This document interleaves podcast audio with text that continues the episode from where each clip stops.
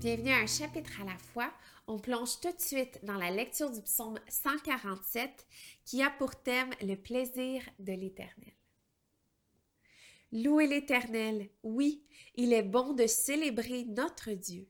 Oui, il est agréable, il est convenable de le louer.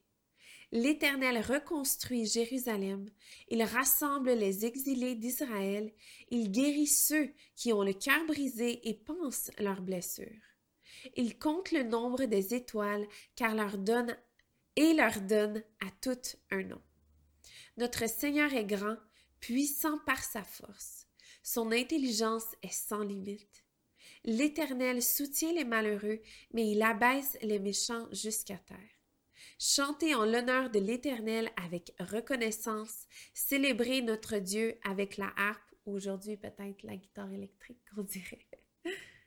Il couvre le ciel de nuages, il prépare la pluie pour la terre, il fait pousser l'herbe sur les montagnes.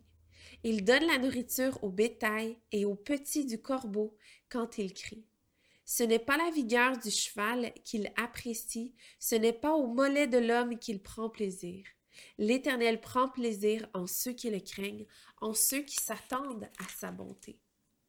Jérusalem célèbre l'Éternel, Sion loue ton Dieu, car il renforce les verrous de tes portes, il bénit tes fils au milieu de toi.